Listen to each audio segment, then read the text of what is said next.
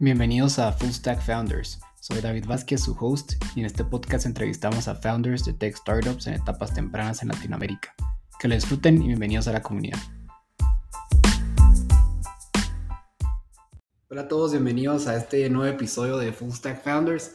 Esta semana tenemos otra startup, esta sí está muy, muy interesante. Eh, aquí tenemos a Daniel Barahona, él es co-founder y CEO de Digital Twin Corporation es una startup centroamericana que por medio de IoT optimiza la cadena de suministros de los agricultores para reducir desperdicios. Eh, súper resumido, pero ahí Daniel nos va a contar bien, bien cómo, cómo lo están haciendo. Se me hace una solución súper creativa.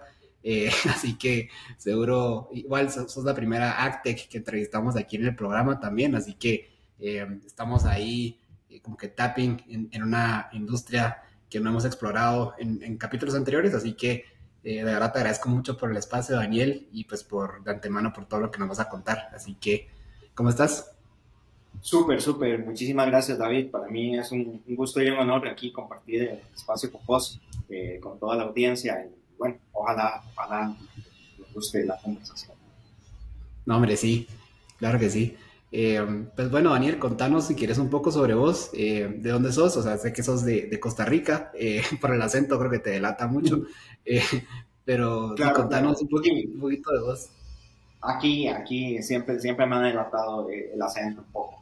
Eh, sí, yo, yo soy de Costa Rica, toda la vida eh, me crié y he vivido aquí, ¿verdad? Este, de profesión soy ingeniero industrial. Siempre, siempre me ha gustado desde muy temprana edad todo lo que tiene que ver relacionado con las empresas. desde, desde que era pequeño, eh, no sé por qué hay, algo en mí las, de las empresas ha, despertado curiosidad. Y, a pesar de que, de que yo estudié ingeniería industrial y a pesar de que mi carrera, mi carrera ha venido dando algunos giros ahí, este, mi orientación siempre ha sido diferentes etapas hacia entender, mejorar, crear empresas. Entonces, eso es como lo, lo que me apasiona hoy en día. Nítido. Y mira, ahí estaba viendo tu perfil y todo. Eh, sé que, que, igual así como muchos otros emprendedores que hemos entrevistado en el programa, eh, Digital Tree no fue tu, tu primera, tu primer emprendimiento como tal. Eh, contaros un poco sobre, sobre esas oportunidades que tuviste de emprender en el pasado y, pues cómo, pues cómo empezaste esas empresas y cómo están hoy. Claro, buenísimo, buenísimo. No, sí, en realidad creo que, creo que como, todos los emprendedores saben, esto es un camino que, que, que no, no, no, es de un solo recorrido, ¿verdad? Eh, no, es, no es la primera que uno, que uno puede pegar ese, ese run, ¿verdad? bueno, ha habido diferentes etapas. Eh, en mi caso, eh, yo, como te decía, desde, muy temprano, que alrededor de que tenía 7, 8 años, fue cuando, cuando empecé con, con mi primer negocio, de comillas, ¿verdad? Eh, cuando en el, en el, barrio donde yo me crié eh, me habían regalado para una, hacer productos y se me ocurrió la, la, la idea de que, poner un rótulo en la ventana de, mi casa y empezar a vender palomitas iba a ser eh, una, una manera en la que podía hacer algo, algo de dinero, ¿verdad? Entonces, desde, desde, desde ese momento, por curiosidad y por siempre haberlo visto como un juego, porque para mí eh, los negocios, los emprendimientos me apasionan porque yo lo veo realmente como un juego, es algo que tiene, que me gusta, que me gusta estudiar, ¿verdad? Eh, desde, desde, esa, desde ese primer negocio que, que tuve, que, que, por cierto quebró, eh, fue mi primer negocio hecho, mi primer negocio quebrado, ¿verdad? primera lección aprendida, ¿verdad? Funcionó bien hasta que empecé a aceptar confites en vez de dinero por, a cambio de las palomitas, ¿verdad? Y ya eh, tuve, un problema de flujos y compra materiales y se, acabó mi negocio, ¿verdad? Entonces, eh, desde, ese, desde ese pequeño instante, ¿verdad? muy temprana edad, esa curiosidad por, por, hacer cosas, por entender cómo, qué, qué, es lo que mueve a la gente, que la gente consume, que la gente usa las empresas. Eh, eso es lo que me ha movido, ¿verdad? Y a través de los años, este, eso es lo que he venido haciendo. Yo eh, también desde, desde temprana edad, creo que estaba alrededor de quinto grado, cuarto grado, quinto grado de la escuela, cuando decidí que quería ser ingeniero industrial. Y esa fue una decisión que tomé muy temprana edad y, y, y, también la mantuve durante, durante muchos años y la logré eh, concretar eh, muchos años después, ¿verdad? Porque yo veía que los ingenieros industriales, eh, bajo mi percepción y los que yo conocía, eran los que estaban más cercanos a las empresas, ¿no? el, tipo, el tipo de persona que, que guiaba las empresas y, por eso fue que, que, empecé a estudiar esta carrera. dentro, de, dentro de la carrera, ¿verdad? tuve varios retos. desde, desde antes de graduarme empecé a ser consultor eh, gracias a, un poco a mi proyecto de grabación, que casualmente eh, y por cuestiones del destino estaba enfocado en, un sistema de trazabilidad para productos agrícolas frescos que, en su momento no tuvo, en su momento no ha tenido nada que ver eh, específicamente con lo que hemos desarrollado y nada, pero fue algo muy curioso de que, de que mi especialidad y todo me llevó ahí, ¿verdad? En la parte agrícola eh, y eh, a, a, partir de ahí he tenido varias, varias empresas, varios, varios desarrollos. he estado eh, como consultor por mucho tiempo. Bueno, trabajé, trabajé en la industria de banca, en el área de estrategia por, por, un tiempo. renuncié a la industria de banca tres veces, ¿verdad? la tercera que me dejaron finalmente salirme, ¿verdad? Porque las primeras dos me ofrecían más cosas, más, un mejor puesto, mejor dinero, el círculo de la tentación de, de, estar en, un puesto corporativo, ¿verdad? Eh, y, bueno, tomé esa decisión de, de renunciar. ¿Qué es lo que no te gustaba, perdón, qué es lo que no te gustaba ahí de, del mundo financiero o de la banca? El mundo financiero, eh, a, mí en mi trabajo me gustaba muchísimo. Lo, lo que yo hacía, la parte estratégica, la, la, estrategia para mí es parte de mi pasión, ¿verdad? Eh, en diferentes ámbitos empresariales, porque eh, la, parte, la parte en la que estaba metida era una parte muy estratégica, que ver con decisiones de riesgo de, cartera, de una cartera a nivel regional. Nosotros manejábamos una cartera que era más de 7.2 billones de, dólares colocados en tarjetas de crédito. ¿verdad? Y eh, lo, que, lo que me llamaba mucho la atención ¿verdad? era que yo viajaba a nivel centroamericano estando gerentes, ayudando, ayudando a, las diferentes unidades de negocio a generar estrategias, eh, que tenía un gran impacto. Entonces, eh, el impacto era que anualmente había, había meses o meses que había ahorros de, de, varias decenas de millones de dólares por, por el trabajo que yo hacía, ¿verdad? Eh, y en comparación con lo que a mí me pagaba, ¿verdad? Yo decía, bueno, aquí hay, aquí hay como, un, como un desequilibrio un poco porque lo que estoy produciendo versus lo que me están pagando, lo que estoy obteniendo, es, es, un, es un, equilibrio que, que desde, desde, temprano en trabajo me empezó a leer mal, ¿verdad? Entonces, ese disgusto y ese impulso, digamos, sumado a, querer hacer otras cosas, eh, querer tener desde muy temprana edad, como te digo, mi propia empresa, mis propios negocios, me impulsó a renunciar, ¿verdad? Paralelamente a que yo me dedicaba a consultorías y a partir de ese momento eh, he tenido una serie de, de emprendimientos.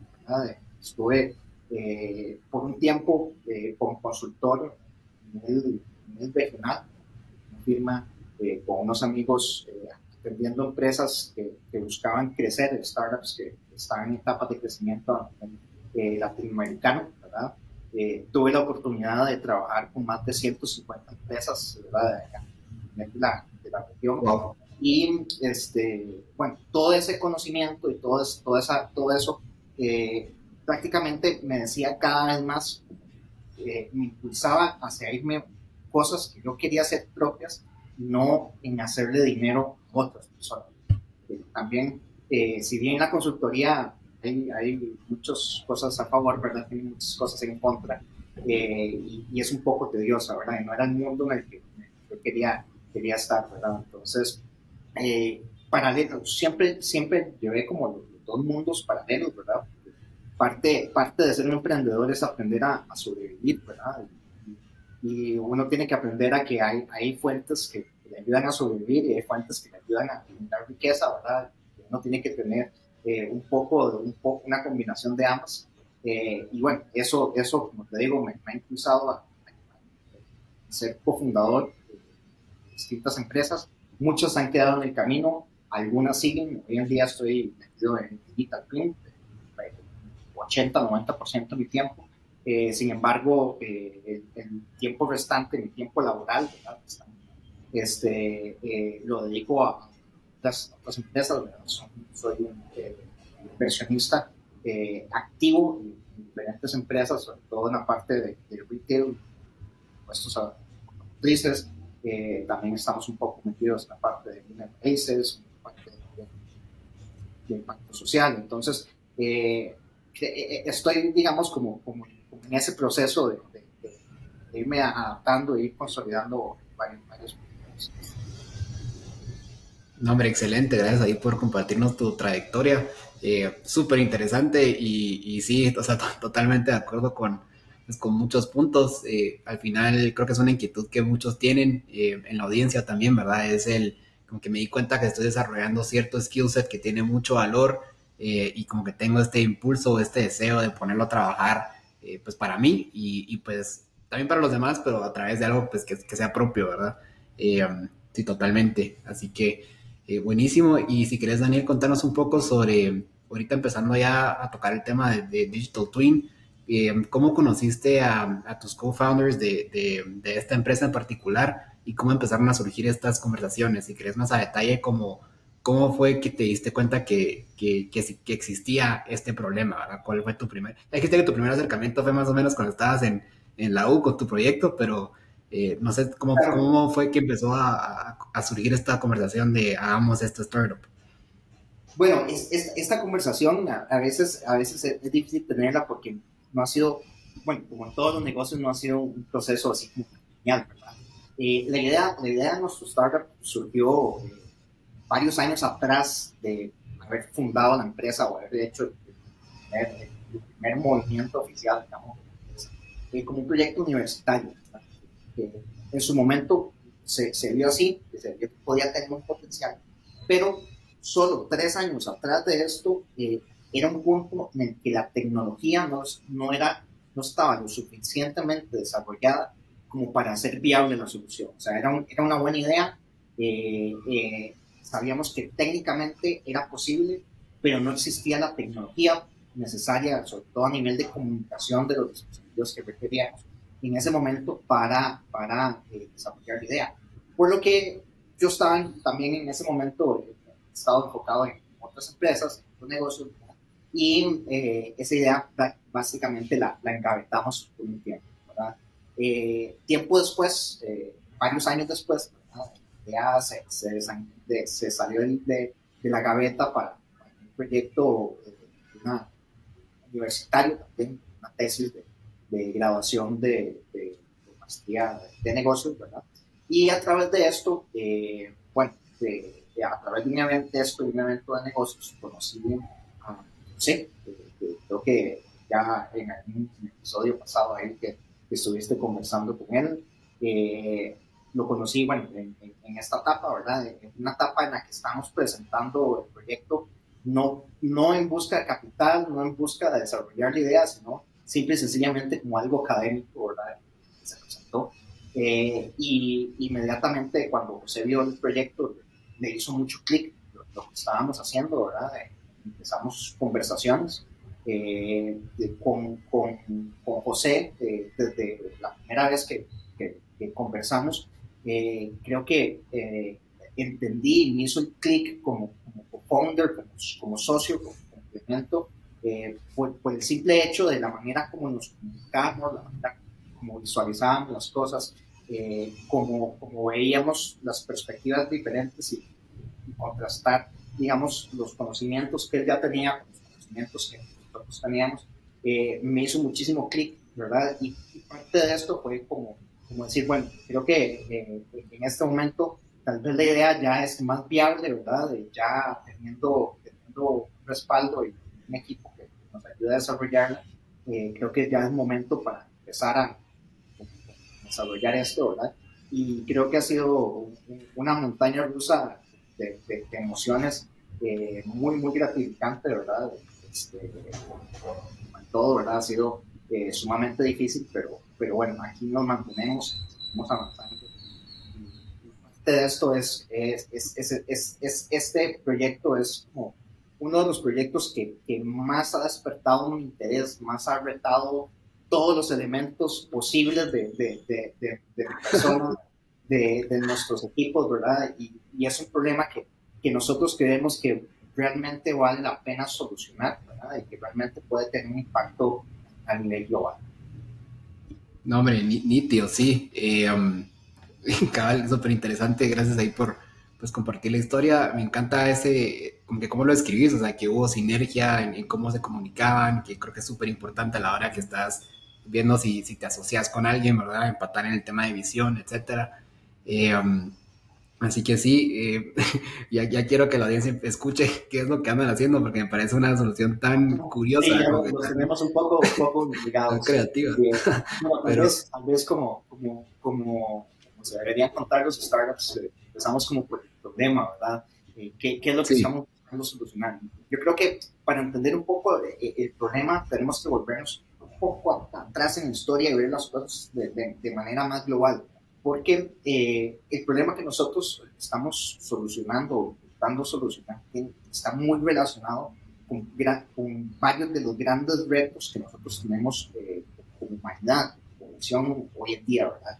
Eh, está muy relacionado al tema de, de crisis de alimentos, está muy relacionado al tema del cambio climático.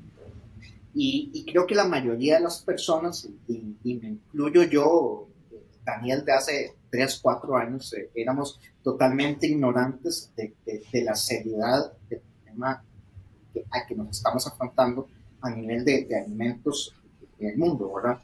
Eh, porque tal vez para ponerte un poco en contexto, ¿verdad? Si, si, si nosotros analizamos la población mundial del siglo XIX, años 800, eh, éramos eh, apenas mil millones de personas, ¿verdad? Hoy, eh, 223 años después, ¿verdad? Eh, somos casi 8 mil millones de personas. O sea, eh, hemos crecido 8x en los últimos 200 años.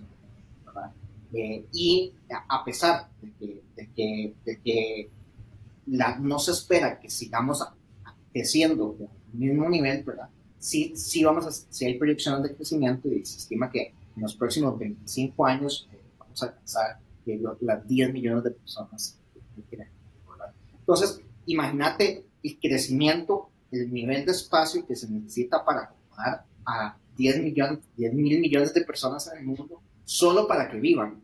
Ahora, que no es para vivir una persona, no solo necesita un espacio para vivir, sino que necesita un área asociada en la que se pueda cultivar y en la que se puedan generar esos.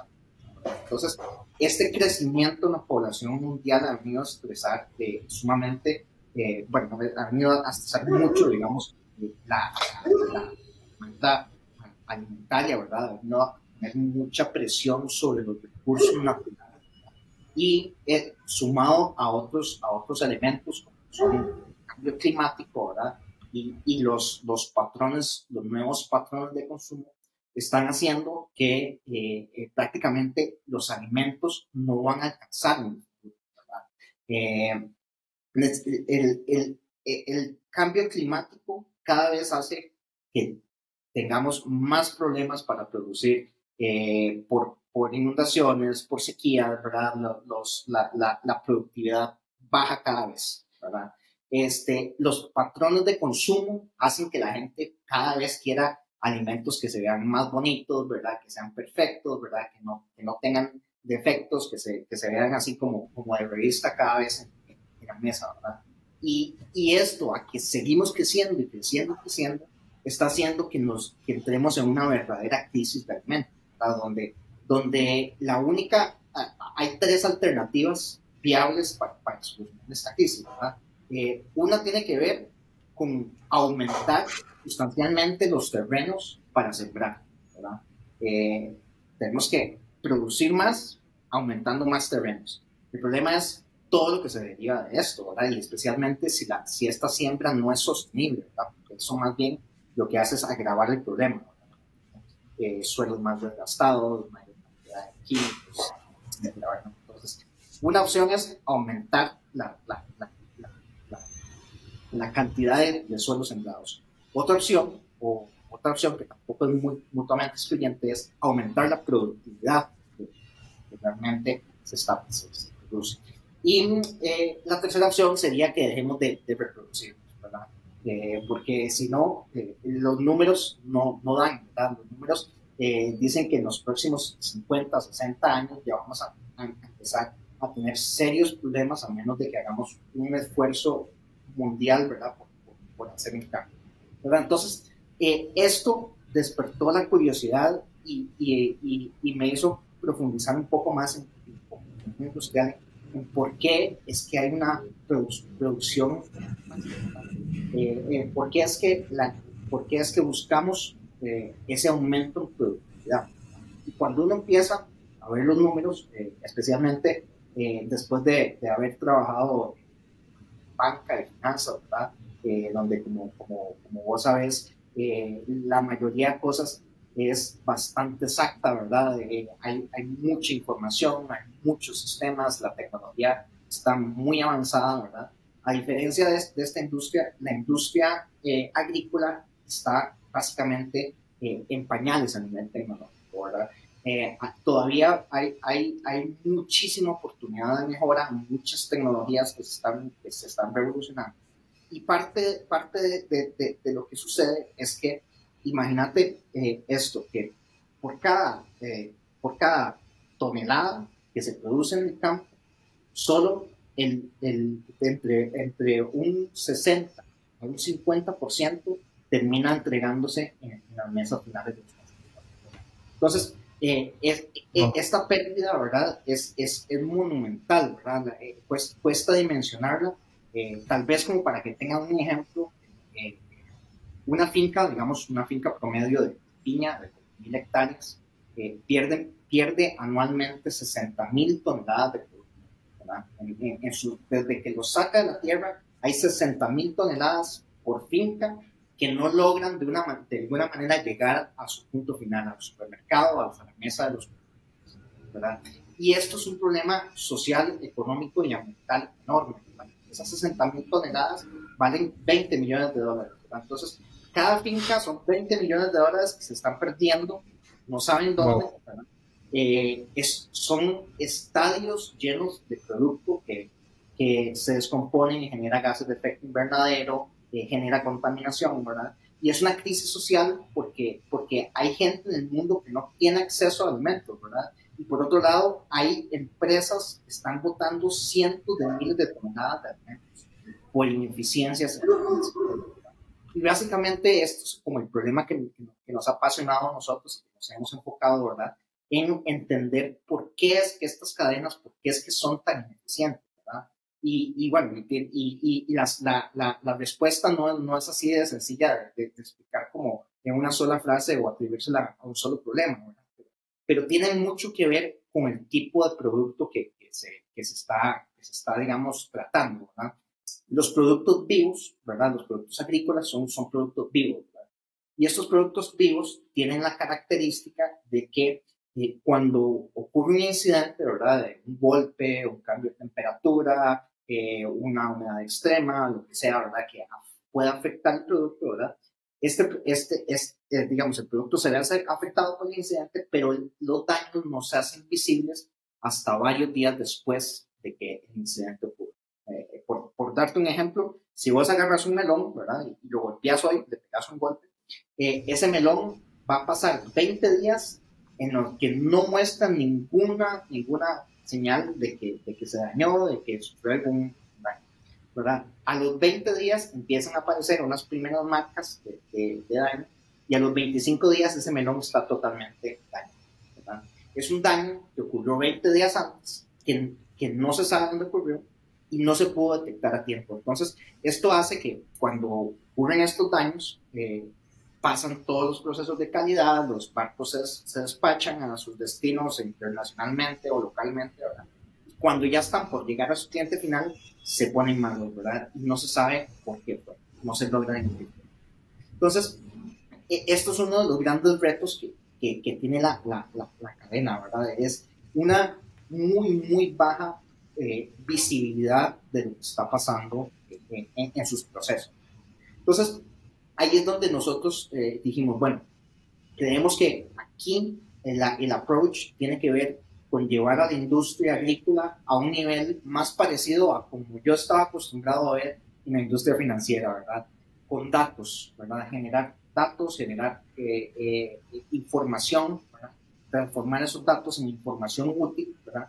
Que permita tomar decisiones y este, ayudar a evitar estos daños. Entonces, así fue mm. como surgió esta plataforma de, IoT que nosotros tenemos, que, que, básicamente funciona eh, con unos dispositivos que, el nombre lo dice, el nombre de la empresa lo dice, se llaman Digital Twins, ¿no? eh, que básicamente son unos robots eh, en forma de fruta, ¿verdad? Eh, aquí te lo voy a enseñar. no, hombre, qué excelente. Los que no pueden verme en video, están escuchándonos. Sí, metas a YouTube rapidito a ver. Eh, pero ahí, ahí, bueno, ellos publicarán. Y esto, esto es un dispositivo, en este caso es, un aguacate, ¿verdad? Y esto simula las características físicas en todo sentido de un aguacate a nivel de dimensiones, de peso, de, todo, de, la, la, forma y todo, ¿verdad?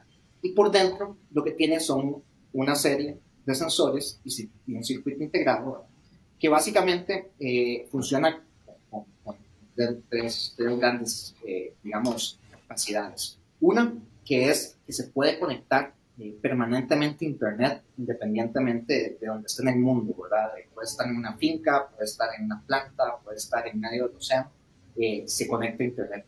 Lo otro es que nosotros a este aguacate o a este, o a este robot, a este digital le integramos sensores, ¿verdad? Que nos permiten eh, entender qué es lo que está pasando con, eh, con adentro, digamos, de, de, de, cada, de cada y estos sensores son desde temperatura, humedad, golpes, tienen GPS, tienen eh, acelerómetros, digamos, para los, los mecánicos, tienen sensores eh, de, gases que son muy importantes, los, el oxígeno, el hidrógeno. Entonces, toda esta información eh, se, se, puede capturar transmitir en tiempo real y también la tercera característica es que se puede comunicar con otro tipo de sensores y otro tipo de dispositivos. Entonces, básicamente, lo que nosotros hacemos es insertar el, dispositivo, el, gemelo digital, este robot, en los lotes de fruta y viaja con cada uno de los lotes de fruta sintiendo eh, específicamente qué es lo que pasa con cada lote de fruta durante la Entonces, esto nos permite eh, generar eh, toneladas de información, ¿verdad? Que, que, a su vez combinamos con otro tipo de sensores en otras partes de, de la cadena de suministro, son las bodegas, las plantas de procesamiento, el campo, etcétera, ¿verdad? Eh, y básicamente agarramos toda esta información para entender eh, qué es lo que está sucediendo en los procesos. Alertar cuando las condiciones eh, no son aptas. Cuando hay un camión que se pasó más tiempo al sol o hay una cámara de refrigeración que no está en la temperatura adecuada o hay un quiebre de temperatura o detectamos una concentración de gas que implica mayor maduración. Todo esto nos permite alertar cuando hay algo que, no está sucediendo, que está sucediendo mal, ¿verdad? Y también lo más importante es que esta cantidad de, datos eh, nos permiten generar modelos predictivos y de machine learning para predecir qué es lo que va a pasar con las frutas, qué, cómo, cómo, cómo esas variables impactan el futuro de esa fruta, ¿verdad? Si esa, si esa fruta va a tener más tiempo en aquel, si esa fruta va a tener deterioro en calidad, si esa fruta... Porque si nosotros, en vez de esperar 20 días a que el melón se ponga malo eh, y lo botamos porque no lo detectamos, ¿verdad? Eh, podemos detectarlo desde el día cero y tenemos 20 días para tomar una decisión de si lo enviamos a un mercado más cercano, si, si los convertimos en fresco, si los convertimos en una mermelada, etcétera, ¿verdad? Entonces, una decisión que evite que ese producto se termine desperdiciando. Entonces, eh, en términos generales, lo que hacemos nosotros es eh, monitorear a través de estos dispositivos y cientos de otros dispositivos las cadenas de suministro de principio a fin para generar datos, big data, que permita eh, tomar decisiones que impacten el rendimiento de estas cadenas y por ende ver No, hombre, eh, o sea, increíble, gracias Daniel ahí por, por toda la, la explicación. Eh, surgen bastantes dudas, eh, pero no, hombre, una, una solución súper creativa, o sea, ¿a quién se le puede haber ocurrido? No, hombre, metamos un aguacate falso ahí con el camión y a ver qué pasa. Eh, o sea, increíble. Pero mira, cabal, cuando estabas describiendo todo este, este problema, que al final es sí, o sea, es un problemón, o sea, pero creo que es de los problemas que es tan grande que tenés que de cierta manera enfocarte, ¿verdad? Porque eh, y creo que en, tu caso, pues sí hay como que un, enfoque, eh, me corregí si no, pero entonces en el tema de resolver el problema del desperdicio, ¿verdad? Eh, y como que tratar de comprender por qué se da, las características que se dan, etcétera. Y mencionabas de que varía mucho de, del tipo de cultivo, pues del tipo de, de producto. Eh, entonces, digamos, a la hora de, de diseñar el producto como tal, no, sé, tal vez contarnos un poquito de, de qué productos son los que andan manejando ahorita, pero la duda más como de fondo es, eh, no es como muy complejo, eh, porque sí, siento que cada cultivo es como un mundo, ¿ah? O como que no sé si, como que las variables afectan, no sé, totalmente distinto, o no sé si hay, o no sé si hay más relación de la que uno creería, eh, no sé, de un aguacate a un banano, ponete, y la manera en la que tenés que diseñar los sensores y todo, y, y los tipos de datos que tenés que medir, como que no sé si básicamente la pregunta de fondo es qué tan sencillo es, eh, así como tenés aguacates de Digital Twin, ¿verdad? Eh, que tengas eh, piñas, que tengas papayas, yo qué sé, ¿verdad? Y así como hay un montón de, de tipos de, de, de, productos también, pues no sé, como de cierta manera, ¿cuál es la estrategia que, estás usando, que están haciendo ahorita como para, como para delimitar y enfocar, digamos, y, cuál es el, el, enfoque y el criterio para, para llegar a ese enfoque? Buenísima, excelente pregunta porque creo que, creo que esto es como de los retos más importantes que nosotros tenemos a nivel, nivel estratégico. Eh, y, y, precisamente es, es, es, el hecho de tener una, un gran menú de opciones a dónde entrar, a dónde incursionar, a, a, dónde, a dónde, crecer. El, el, el, el, reto más grande de la estrategia, ¿verdad? La, la estrategia, al final de cuentas, son elecciones y, y, hacer esas elecciones oportunamente, en el momento correcto, de la manera correcta, ¿verdad? Creo que eh, es, es el arte de, de, de la estrategia. Eh, nosotros nos enfrentamos, eh, a, bueno, en términos, digamos, sencillos, en nivel estratégico, como, como CEO me gusta responder dos preguntas. Una tiene que ver con dónde jugamos y otra tiene que ver con cómo ganamos. ¿verdad?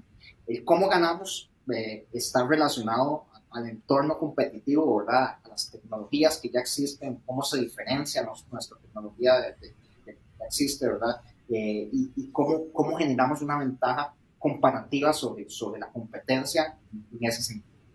El dónde jugamos, eh, y, y, y, tal vez para, para, para, para, para especificar un poco, en nuestro caso, el cómo ganamos, creo que es algo que, que, que ya lo, lo, lo, vamos teniendo con más claridad conforme vamos avanzando.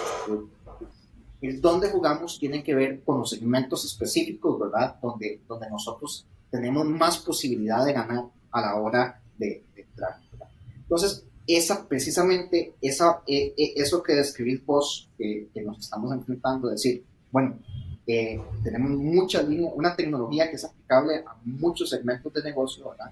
Eh, la, cada segmento de negocio tiene sus particularidades, ¿verdad? Y tiene su, su área de expertise, su área de, de profundización para que funcione. Eh, y es muy importante que también regular ese crecimiento, ¿verdad? Porque si nosotros queremos ser buenos en todo, no vamos a poder ser buenos en nada, ¿verdad? entonces, ese, ese, ese reto, ¿verdad? De, de, de entender eh, a dónde, a dónde, a dónde eh, tienen más sentido, ¿verdad? Eh, nosotros lo hemos abordado desde, desde el estudio de, los mercados, un poco el modelo, digamos, como hemos priorizado esto, tiene que ver con, con, básicamente tres, tres, tres variables, ¿verdad? Una tiene que ver con el, lo que yo le llamo el pain, ¿verdad? Es el dolor que siente cada industria, eh, si bien cada industria es diferente, cada, cada, cada segmento eh, es diferente, hay unos que tienen más dolor que otros. Entonces, por ejemplo, si, a mí se me daña una tonelada de aguacate, eh, la pérdida económica son aproximadamente 3.000 a 4.000 dólares, una tonelada de aguacate que, que se daña. Generalmente no se daña una tonelada, sino que se daña un container o medio container, son 20 eh, toneladas. Entonces ahí vos puedes sacar la mata de, de, de, lo que cuesta que se dañe un container de aguacate. ¿verdad? No es lo mismo que un container de banano, ¿verdad? Eh, donde eh, el banano, ¿verdad? Eh, en vez de que cueste 3.000 o 4.000 dólares la tonelada, anda por los 700, 700 dólares una Y donde si el producto se te pone mal, ¿verdad? Puedes hacer una transformación inmediata muy fácil. Puedes, hacer, puedes hacerlo, mandarlo para, para, para papilla, para otra parte de la industria de alimentos, de alimentos para bebés, etc hay una reutilización de eso. cambio, el aguacate, por ejemplo, eh, cuando se te daña, se dañó y no hay nada que hacer, ¿verdad? Ya, ya se te puso negro, no hay, no hay manera de hacer una transformación de nada. Entonces, efectivamente, el pain o el dolor que hay en, un segmento como el aguacate es diferente a un segmento como, ese es uno de, los primeros criterios. Eh, luego, otro, otro de los criterios es eh, el volumen del mercado, ¿verdad? Qué tan grande grandes ese mercado, ¿verdad? Porque eso, eso me va a dar una idea, eh, si bien no es un factor determinante, eh, sí me da una idea del crecimiento que, puedo tener en, en, perspectiva de línea de negocio y cuántos, cuánto puedo eventualmente invertir o, ya sea tiempo, recursos y todo para una línea en particular. ¿verdad? Entonces, el tamaño es algo que, que, realmente importa, ¿verdad? Y el tercer factor tiene que ver con el acceso que yo tenga. Que que a, mí de nada me sirve si encuentro que, que, hay un producto muy particular, sumamente rentable, que tiene un pain muy grande, pero, pero que solo lo producen en la parte del suroeste de Asia. ¿verdad? Entonces, para mí como empresa, llegar a tener acceso a ese mercado eh, eh, es más complicado. Entonces, eh, al hacer una priorización, nosotros inicialmente entendimos que había ciertos ciertos segmentos o ciertos, ciertos eh, eh, digamos, productos que ya sea por la combinación, por alguna de estas variables o por la combinación de estas variables nos convenía, eh, valga la redundancia, entrar, ¿verdad? Y, y, y, así fue como se tomó esta primera decisión, ¿verdad? De, de, decir, bueno, vamos a, a, generar una tecnología que va a impactar productos específicos, en nuestro caso, eh, hicimos experimentos en berries, hicimos experimentos en, aguacate, eh, ahora estamos haciendo experimentos en piña y en, eh, en, banano, perdón, y sobre todo en caña de azúcar, Que, que, sobre todo a nivel de acceso, ¿verdad? nosotros estamos en Guatemala, Guatemala es el quinto productor mundial de, azúcar, ¿verdad? Y tiene una de las industrias azucareras más organizadas y más desarrolladas en el mundo, ¿verdad? Entonces, ese acceso nos, nos ha llevado a, que este sea un segmento muy atractivo para, para, trabajar y es uno de los segmentos donde, más hemos avanzado. Eh, ahora bien, si bien hay un, hay un, nivel de especialización en cada una de, las áreas, ¿verdad? parte del nuevo reto es, es entender que nosotros somos una startup que lo que busca es un modelo escalable tiempo, ¿verdad? Entonces, si desarrollamos productos sumamente técnicos y sumamente específicos, ¿verdad? Eh, caemos, caemos en, en, el pecado de que nos resta escalabilidad, ¿verdad? El desarrollo de un nuevo producto se vuelve muy complejo, eh, hay que hacer varios procesos, etc. Entonces, hoy en día, parte de los retos que, que tenemos es generar tecnologías que son homogéneas, ¿verdad? Para diferentes productos que son aplicables para retos específicos, ya no por línea de productos, sino por, eh, por producto en específico, sino por, por familias de productos, productos cíclicos, los cítricos, los productos climatéricos, eh, los productos granulados, ¿verdad? Entonces, estamos haciendo eh, tecnología, desarrollando tecnología estandarizada que aplique para una mayor cantidad de productos, ¿verdad? Y el tema del procesamiento de los datos ¿verdad? Lo estamos, lo estamos dejando en manos de expertos terceros, ¿verdad? Porque nosotros no podemos empezar a generar tecnología, capturar datos, a procesar esos datos y hacernos expertos en todo. Entonces, nosotros nos estamos convirtiendo más en una plataforma eh, estilo SAP, Donde somos un, ente, una herramienta eh, bajo la cual eh, las diferentes empresas, exportadores, comercializadores agrícolas, pueden utilizar, ¿verdad? Para, para obtener información, generar sus propios modelos, generar información que les sea relevante en su, en tipo de negocio con este dispositivo. Nítido, Daniel, cabal, por ahí va, por ahí mi siguiente pregunta, era eh, al final, pues, ¿cuál es el, perfil de cliente, verdad? O sea, al final, ¿a quién, a quién le vendes esto? ¿Quién te paga, verdad? Y, y cabal, el, alcance, eh, o sea, obviamente hay mucho valor en, todo esto y es el vehículo, el alcance o el vehículo por, por, medio, por, medio, por el cual estás eh, entregando este valor, ¿verdad? Si, si es, digamos, como que cuál es el cuál es el giro de negocio. Te, estoy vendiendo el, como que el hardware eh, con que junto con alguna licencia en la plataforma eh, y, y, cabal, ahí creo que ahorita lo hablaste bien de que hay analistas y todo que, que te ayudan pues, a tomar esas decisiones como que del lado de tu cliente o de, o pues si contratan analistas de datos externos, yo qué sé. Eh, pero un poquito cómo, cómo se trabaja con estas empresas, o sea, es como vas de, como, como el proyecto junto con ellos, así como de, bueno, qué es lo que se quiere lograr, plantear los objetivos como si fuera un modelo como bastante eh, como de consultoría, digamos, el, el, hecho de, bueno, o sea, para este, te, como que el ideal sería, no sé, eh, cinco, cinco, productos que al final no sé si te los devuelven o, o como que te los compran o, no sé, cómo, contanos un poquito más cómo, cómo funciona como la, implementación, digamos, de tu solución en, en los clientes que tienen ahora.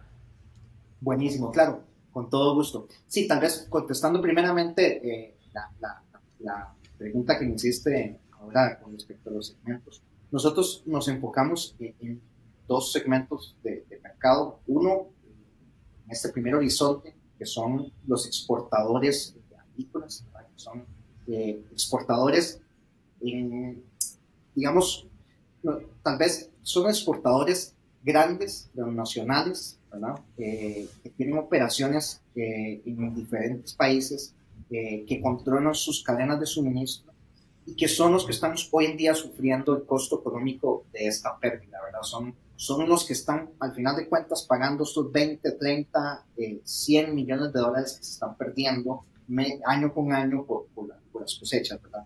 Eh, y, y, este es un, un, un segmento que, que, que, nosotros decidimos eh, eh, empezar tal vez un subsegmento, decirlo de alguna manera, entre el grupo de exportadores agrícolas hay diferentes tamaños, Hay exportadores agrícolas pequeños, de subsistencia, eh, hay, hay, exportadores medianos, más grandes, hay empresas eh, transnacionales. Ahora, ¿por qué empezamos con empresas transnacionales? y eso tiene que ver por dos cosas. Uno, por el avance técnico y el, nivel de adopción de, que, puedan tener de, la tecnología, ¿verdad? Eh, eh, ¿verdad? Porque no, no, no es lo mismo empezar a desarrollar una tecnología eh, en cierta manera disruptiva, entre comillas, ¿verdad? con gente que nunca ha tenido contacto con, la tecnología, ¿verdad? Con, con, con, gente que posiblemente no tenga los departamentos ni capital de inversión para este tipo de tecnologías, ¿verdad? Entonces, eh, e, esto nos hizo darnos cuenta que, que, el segmento donde podíamos ganar y desarrollar esta tecnología tenía que ver con estos grandes eh, exportadores. Ahora bien, nuestra estrategia es terminar de desarrollar la tecnología, ¿verdad? Que es lo que estamos haciendo este, eh, con, con, con, el segmento más grande, ¿verdad? Y algo muy similar a, al modelo que, que, ha implementado Tesla, ¿verdad? carros de lujo, ¿verdad? Un segmento premium, ¿verdad? Y luego ha ido bajando las categorías hasta dar un carro de lujo, pero mucho más accesible para, para, para, el, mundo, ¿verdad? Eh, eso es una estrategia parecida a la que nosotros eh, queremos implementar, ¿verdad? Hoy en día eh, nos estamos enfocando más en los exportadores internacionales, sin embargo, la idea es ir abaratando y, la tecnología. Hemos logrado tener una, una proporción enorme, ¿verdad? Con los últimos años ir adelantando la tecnología y generando modelos más digeridos, información más transformable de acciones, ¿verdad? Para que los otros segmentos menos tecnificados, que tienen menos capacidad de inversión, puedan consumir la tecnología también. Entonces, esto tiene que ver con, con, este, con este target que es ah, en el primer horizonte, que son los exportadores agrícolas. Luego, en un segundo horizonte, también nosotros tenemos pensado eh, trabajar con los eh, food retailers, ¿verdad? las grandes empresas que se dedican a la comercialización de alimentos frescos. ¿verdad? Estos llámese Walmart, llámese Costco, eh, Subway, ¿verdad? todas estas cadenas internacionales, mundiales de, que trasiegan eh, productos frescos de prácticamente de todo el mundo, ¿verdad? Más como chipotle, productos de todo el mundo, ¿verdad? Llegan, llegan y se centralizan en los Estados Unidos, ¿verdad? Eh, ellos tienen un problema enorme que tiene que ver con la transparencia y fraude de sus cadenas. Entonces, eh, nuestro, nuestro dispositivo, si bien ayuda muchísimo parte de productividad, también es un dispositivo que permite saber de principio a fin a dónde estuvo ese producto, qué tras, dónde, cuáles manos pasó, en qué momento, toda la trazabilidad completa, ¿verdad? Entonces, nosotros sabemos que, que esto es un valor agregado enorme para, para, los clientes de, este segmento, ¿verdad? Eh, es algo que, que, la, que estas, estas multinacionales comercializadoras aprecian mucho, ¿verdad? Y también sabemos que cuando una empresa, Walmart, Costco, una de estas grandes, adopta una tecnología, obliga a toda su cadena de suministro a adoptar esa misma. Entonces, eso es lo que nosotros andamos buscando, ¿verdad? En este segundo horizonte, trabajar con, con, con ya no solo con exportador, sino con, con esos eh, comercializadores finales, eh, tanto supermercados también un poco, bueno, es un poco diferente con empresas navieras, ¿verdad? Que quieren darle a sus clientes esa, esa extra de trazabilidad, de transparencia cadenas, ¿verdad? Entonces, estos son los dos segmentos. Ahora, tal vez contestando ya la segunda pregunta, ¿cómo funciona? Nosotros somos un modelo de Platform as a Service, eh, es decir, eh, nosotros no vendemos la tecnología, no, no, vendemos los dispositivos, sino que es un modelo de cual por un monto mensual, una licencia, ¿verdad? Te damos toda la plataforma de servicios integrada para monitoreo de sensores de suelo, para monitoreo de digital twins, para monitoreo satelital, eh, etcétera, ¿verdad? Es una plataforma eh, integral, ¿verdad?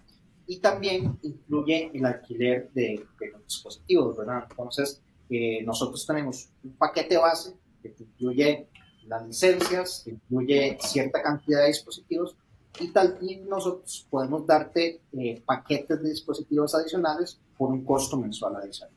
Entonces, eh, esto, no, esto, eh, esto es un modelo ¿verdad?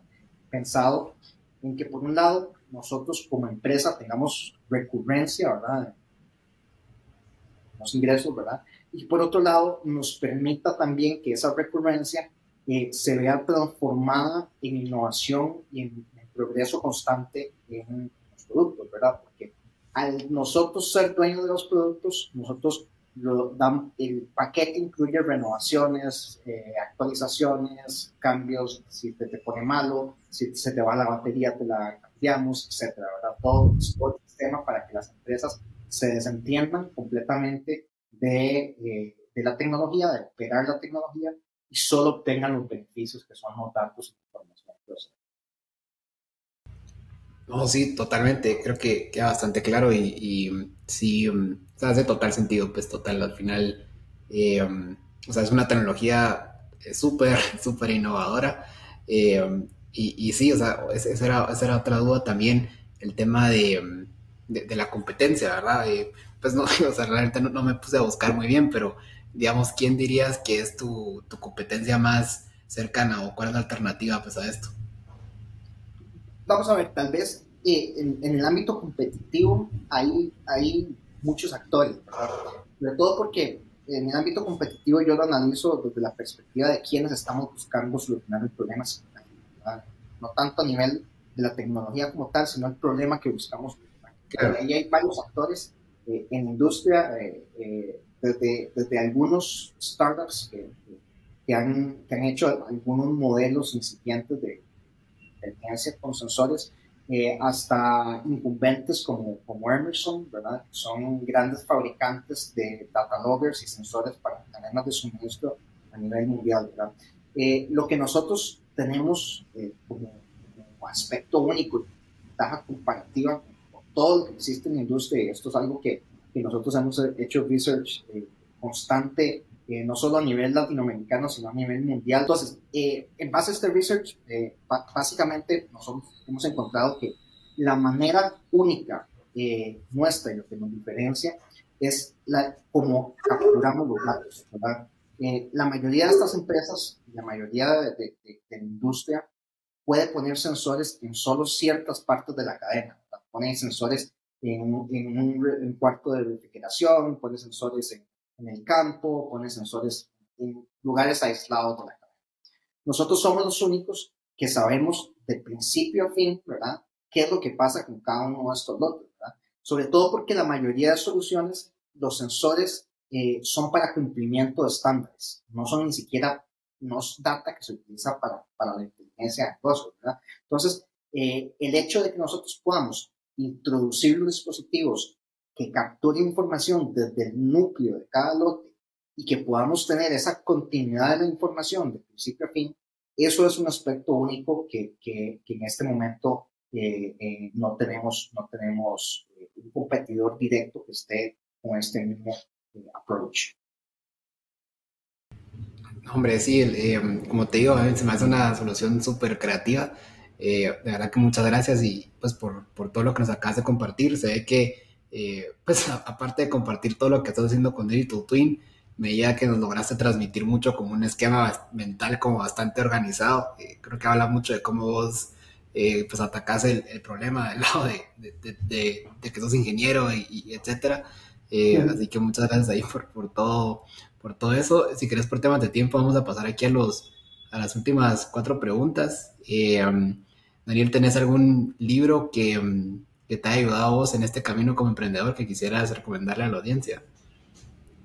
Sí, e, e, esa, esa pregunta es interesante porque, eh, y siendo sincero, digamos, a mí los libros siempre, siempre me han llamado la atención, pero yo soy un poco impaciente con los libros. Eh, cada vez que yo tengo un libro en mis manos, no lo leo en forma lineal, sino que lo abro de principio a fin, me salto capítulos, subrayo, para adelante, para atrás, ¿verdad? Eh, porque soy un poco impaciente libros porque, porque me gusta eh, eh, tratar de eh, abstraer conocimiento de, de, muchos temas, pues, ¿verdad? No, no con profundidad, todos, ¿verdad? Pero sí, sí y, y, más que un libro en, particular, creo que uno, uno de, de, las cosas que más me ha ayudado como emprendedor y sobre todo en estos últimos, en estos últimos años tiene que ver con otra fuente de conocimiento que son precisamente los podcasts. Eh, y, los podcasts son una herramienta para mí súper buena de, nos, de, de, descubrir temas que se salen como de, de mi ciclo de, conocimiento actual, ¿verdad? Eh, yo creo que en, el mundo, eh, nosotros nos, sobre todo los emprendedores, nos metemos con un algoritmo como el de Facebook, ¿verdad? Que nos enciclamos y vemos un tema y nos vemos un tema particular y a veces es, es, diferente, eh, es complicado ver varios temas a la vez. Entonces, tal vez más que un libro, me gustaría recomendarles un podcast que se llama The Knowledge Project de, de Shane Parrish, eh, que eh, toca, toca este, varios temas, ¿verdad? Toca, habla con líderes mundiales, autores de libros de, relevancia mundial. es, un, es un podcast eh, un poco pesado a veces, ¿verdad? Es, técnicamente pesado en algunos temas, eh, pero lo que me gusta es que tiene una diversidad de temas súper interesante, súper amplia, que si no fuera por el descubrimiento que me ha dado ese podcast, jamás hubiera llegado a conocer de esos temas, ¿verdad?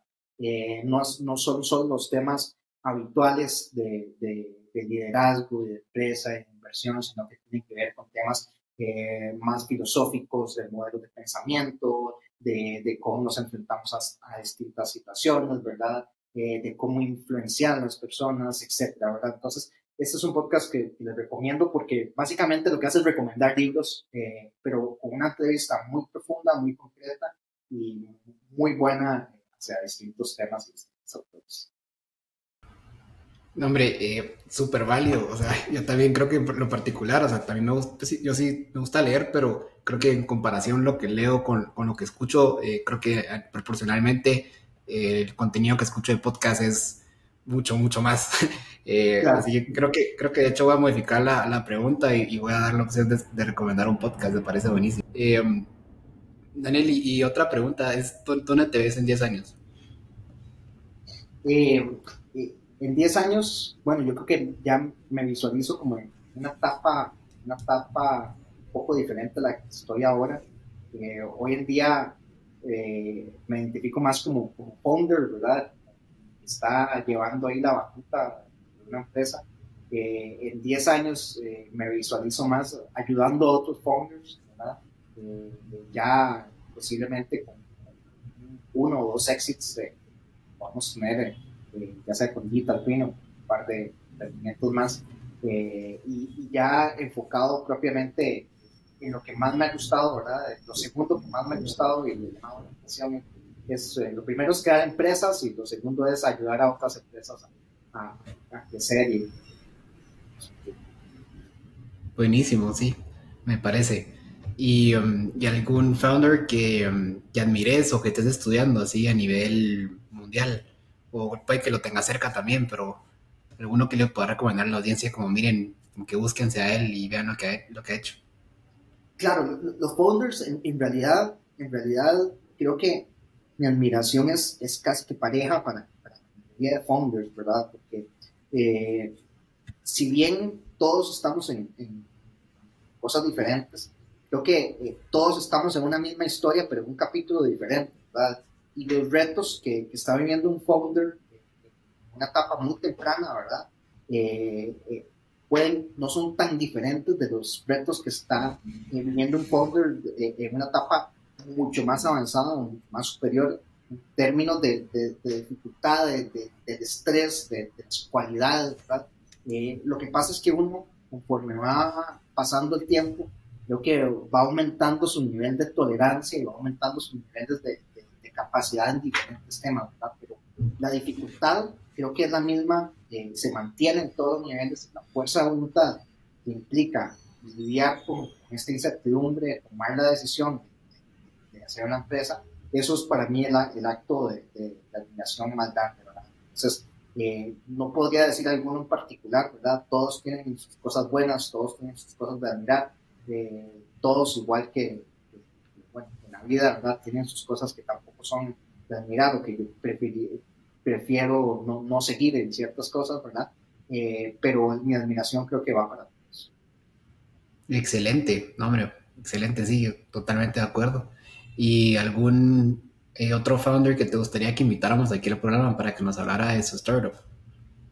Bueno, hay, hay un founder que, que, que se llama Omar Castillo, que es, que es básicamente, eh, bueno, nosotros estuvimos mucho tiempo trabajando juntos, fue compañero eh, de andanzas en las consultorías por, por, por, diferentes lados de la región y, y tenemos un, un, un, concepto de estrategia muy similar, eh, pero que se desarrolló en otro ámbito, ¿verdad? Él lo desarrolló en el área de e-commerce, ¿verdad? Y cómo impulsar eh, los, de, los e-commerce, ¿verdad? Eh, impulsar ese crecimiento desde la perspectiva estratégica, ¿verdad?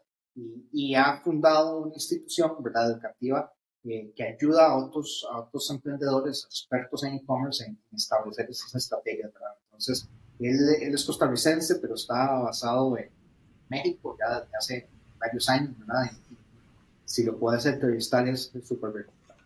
Súper, sí, ahí lo vamos a buscar seguro. Eh, pues nada, Daniel, de verdad que te agradezco mucho, mucho por todo, eh, pues, por este tiempo, por hacernos el espacio, por compartirnos sobre vos, eh, sobre, sobre Digital Twin y pues nada, les, deseo el máximo de los éxitos y ya sabes que cualquier cosa que estamos para servirte, así que pues nada, te agradezco.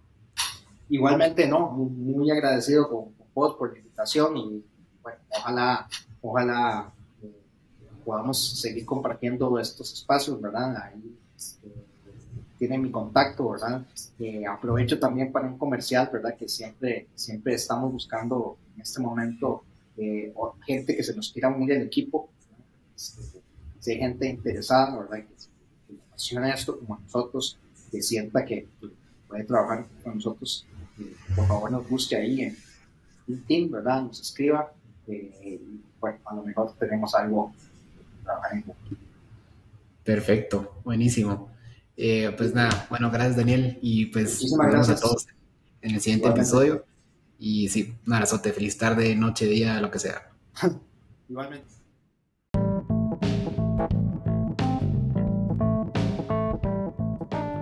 Gracias por escuchar este capítulo de Full Stack Founders. No olviden suscribirse y compartirlo.